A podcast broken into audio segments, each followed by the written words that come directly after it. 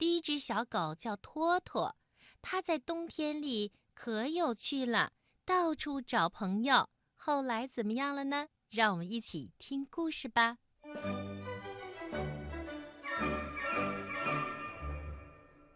小狗托托是个特别活泼的小家伙，只要它不睡觉，就一会儿也闲不住。不是把妈妈织毛衣用的线团当足球踢，就是把小主人的臭鞋子藏到床底下去，害得小主人上学之前到处找。托托呢，就是不告诉他。等大家都走了以后，家里只剩下托托自己了，他呀就干脆跑到外面找小熊去玩。这一天。小狗托托一觉醒来，觉得浑身暖洋洋的。他扭头一看，这才发现，原来自己小窝旁边的暖气已经开了。哦，这太好了！我的小窝再也不会是冰凉凉的了。托托伸了个懒腰，打了个哈欠，这才慢慢的从他的小窝里走出来。看来今天我真的睡过头了。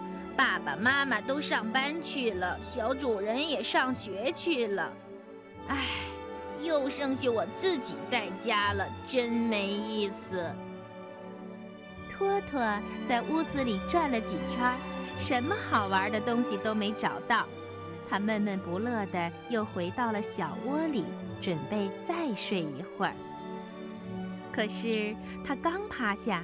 就发现窗子外面白白的、亮亮的，连树都变成白色的了。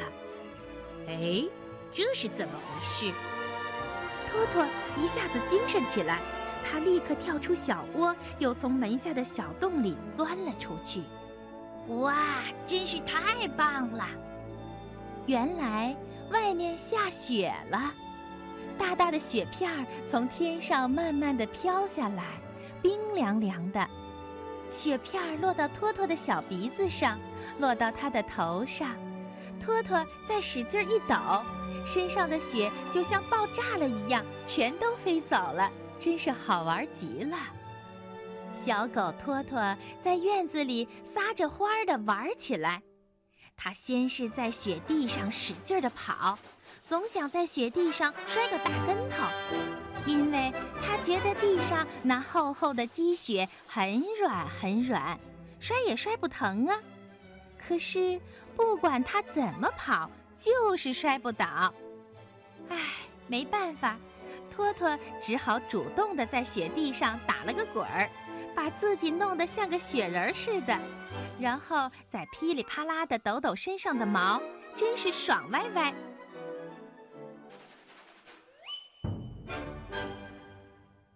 跑累了，他趴在台阶上，望着天上一片一片飘飘落下的雪花，觉得自己一个人玩实在没意思了。唉，我去找小熊玩吧。下雪了。森林里一定比院子里好玩多了。想到这儿，小狗托托立刻跳起来，朝院子外面的森林跑去了。地上的雪太厚了，托托跑起来可比平时费劲儿多了。不过也比平时好玩多了。当托托跑到森林里的时候，森林也变成白色的了。托托找了半天，才找到小熊家的树洞。托托一看，哎呀，不好！小熊家的树洞已经被大雪给堵住了，这可怎么办呀？小熊和他的妈妈都被堵在里面，出不来了。托托急得在树洞外面大叫起来：“小熊，小熊，你们别着急，我来救你们了！”说着。小狗托托就一下子扑了上去，用自己的小爪子拼命地刨起雪来，刨呀刨呀，不一会儿，堵在洞口的雪终于被托托刨出了一个小洞洞，他赶紧钻了进去。小熊，小熊，你们怎么样了？在黑乎乎的大树洞里，托托轻轻地喊着小熊。突然，他听到在树洞的最里边发出了一阵打呼噜的声响。哎，这是怎么回事儿啊？难道小熊和熊大婶还不知道他们的家门被堵住了吗？托托轻轻地走到洞里边，仔细一看，可不是嘛！这时候啊，熊妈妈正抱着小熊呼呼大睡呢。哎呦，真是可怕呀！家门都被堵住了，你们怎么还不知道呀？要不是我来的早，看你们还怎么出去？喂喂喂，熊妈妈，熊妈妈，小熊，你们快醒醒！你们的家门都被堵住了。可是啊，不管托托怎么叫，熊妈妈和小熊就是醒不了。急得小狗托托直跳，小熊，小熊，别睡了，快起来，快起来！就在托托一边捶打小熊和熊妈妈的时候，一只黑乌鸦站在大树洞的洞口，呱呱呱的笑起来。哎呦呦，托托呀，托托，你可真傻！你这个时候想叫醒小熊，那可真是太傻了。不叫醒他不行啊，大雪都把他们的家门给堵住了。哦，那可真是太好了，大雪把他们的家门堵住了，可你却又把这个雪做的大门给挖了个大洞，寒冷的风会把他们冻坏的。你别说风凉话了。你还不快来帮忙把他们叫醒，要不然他们会被冻病的。傻托托呀，傻托托，难道你不知道小熊和他的妈妈正在冬眠吗？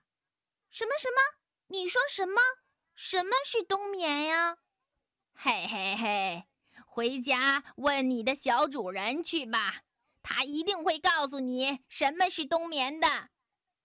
说完。黑乌鸦一拍翅膀飞走了。小狗托托看着正在睡觉的小熊和熊妈妈，自己也没了主意。他心想：也许黑乌鸦说的是对的，我应该回去问问小主人，到底什么是冬眠。想到这儿，托托轻手轻脚地走出了大树洞。又把自己挖开的那个大洞用雪堵好，这才跑回家去了。回到家以后，家里人都已经回来，爸爸正坐在沙发上给儿子讲故事呢。托托趴在暖暖的小窝里一听，哦，太巧了，原来爸爸讲的正是关于动物冬眠的故事。冬眠呢，是许多动物为了适应大自然变化的一种方法。到了冬天的时候，天寒地冻，食物会非常少，动物们很难在冬天的雪地里找到吃的东西。所以呢，为了保存自己身体里的营养物质不会被很快的消耗掉，很多动物啊就开始冬眠，也就是睡大觉。他们要睡上整整一个冬天，直到第二年春天才会醒来。听了爸爸讲的故事，小狗托托好像明白了许多。不过，不管他到底明白没明白，反正他已经知道小熊和他的妈妈再也不会有什么危险了。而且还会在这个冬天里睡上好长好长的时间。唉，看来只有到了春天才能再去找小熊玩了。小狗托托打了个哈欠，躺在暖暖和和的小窝里，也甜甜的睡着了。